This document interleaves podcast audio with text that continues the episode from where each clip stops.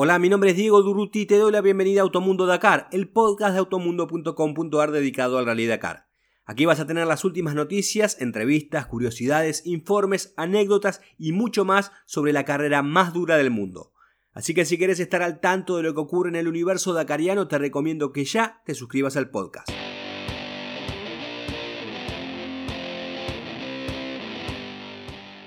En este episodio número 7, Jeremías González Ferioli, el cordobés que quiere conquistar Arabia Saudita.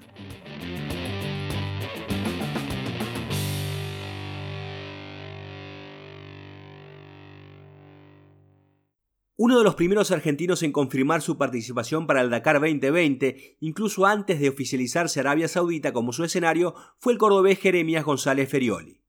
No extrañó su ansiedad, ya que es uno de los habituales protagonistas de la categoría cuatriciclos, que lo tuvo varias veces en el podio, aunque jamás en el escalón más alto. Jeremías debutó en el Dakar con un sexto lugar en 2014 con 18 años y en la edición siguiente dejó su marca en la historia de la carrera. Ganó la octava etapa entre Uyuni e Iquique y con 19 años se convirtió en el piloto más joven en la historia de la competencia en vencer en una prueba especial. Ese Dakar 2015 además lo terminó en el segundo lugar. En 2016 terminó quinto, en 2017 pegó el faltazo a causa de una lesión y en los dos últimos años no se bajó del podio. Terminó tercero en 2018 y en segundo lugar en 2019 detrás de su coterráneo Nicolás Cavigliazo.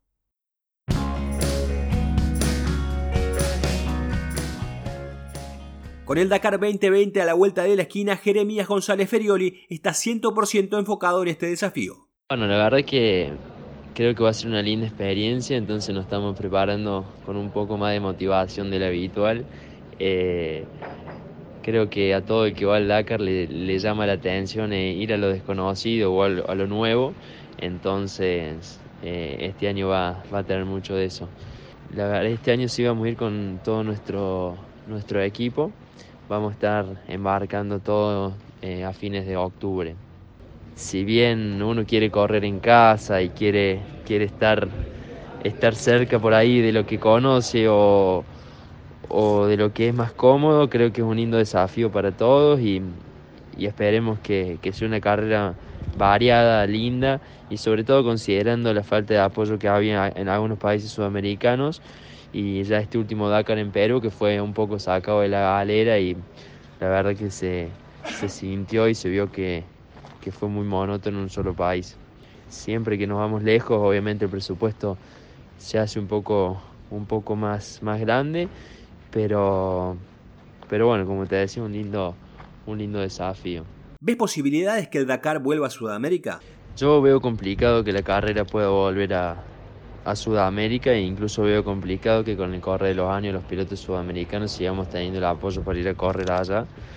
Creo que una vez que el cupo eh, de pilotos se complete con se complete con, con, los pilotos por ahí árabes y demás, eh, vamos a quedar un poco rezagados los sudamericanos y con menos apoyo por parte de la organización. Después de dos segundos puestos, Jere, imagino que la victoria es tu único objetivo. ¿Cómo trabajas en el aspecto mental para ser siempre competitivo y enfocarte en esa meta?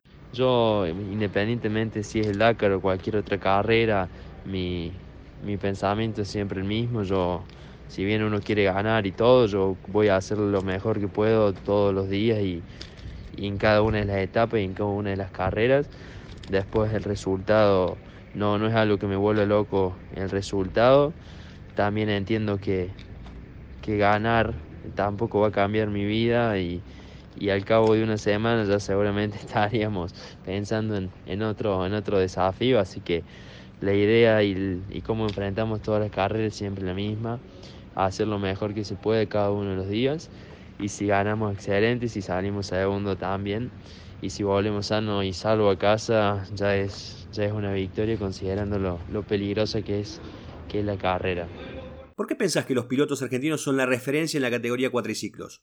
Yo creo que los pilotos argentinos somos una referencia en quads porque desde los comienzos y de la época de los Patronelli tuvimos una motivación muy grande para meternos y, y en una época donde la categoría era todavía muy nueva, entonces empezar desde, desde, el, desde el principio de los, de los inicios de la categoría nos permitió afianzarnos un poco más y siempre tuvimos acá en Argentina, a través de la empresa Más Evento, el Campeonato Argentino, un, muy buenas carreras y muy buena forma de, prepararnos.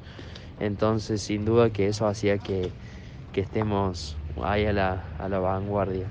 Y para terminar, ¿cuál es tu mejor recuerdo de un Dakar y cuál es el peor? Bueno, el Dakar es una carrera que de un, de un segundo para otro pasas de una situación bárbara a, la peor. Yo siempre cuento la anécdota del primer año que fuimos a Bolivia, allá por el Dakar 2015, donde, bueno, no estábamos preparados para el frío, ni para la lluvia, ni para nada, y se largó a llover, se inundó todo, crecieron los ríos, y, bueno, llegamos al punto de estar de un lado del río sin poder cruzar, eh, sin poder cruzarlo, y bajo la lluvia torrencial y totalmente desabrigados. Y, bueno, me, acuerdo incluso que del otro lado del río había un pequeño pueblo y la gente cruzaba el río mojándose y nos traía café caliente o algo mientras eh, veíamos qué decisión tomar. Eh, después de estar todo el día así, a unos 3.600 metros, con apunados, con todos los efectos de la altura, más el frío que hacía, llegamos a la etapa maratón. Eh, a Uyuni. Yo me acuerdo que estaba congelado con, hipotermia y no podía, no, podía bajar del cuadro no podía caminar. Me acuerdo que me ayudaron, nos llevaron a, pegarnos una ducha supuestamente con agua caliente, que de caliente no tenía nada, y encima apunado. La verdad que ese día fue uno de los peores días del Dakar y de mi vida, te diría.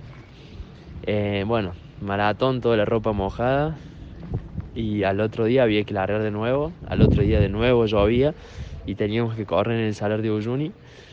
Me acuerdo que ya antes de la largada ya estábamos todos en la misma situación que el día anterior, mojados y, congelados. Y bueno, ese día saliendo de Bolivia y llegando a Chile ganaba mi primera etapa en el Dakar. Entonces ahí un poco se resume el hecho de, pasar del peor día de tu vida por ahí al, al mejor en cuestión de, de segundos o de días o de etapas, así que creo que es un poco lo que tiene el Dakar y lo que hay que sobrellevar durante esos 15 días.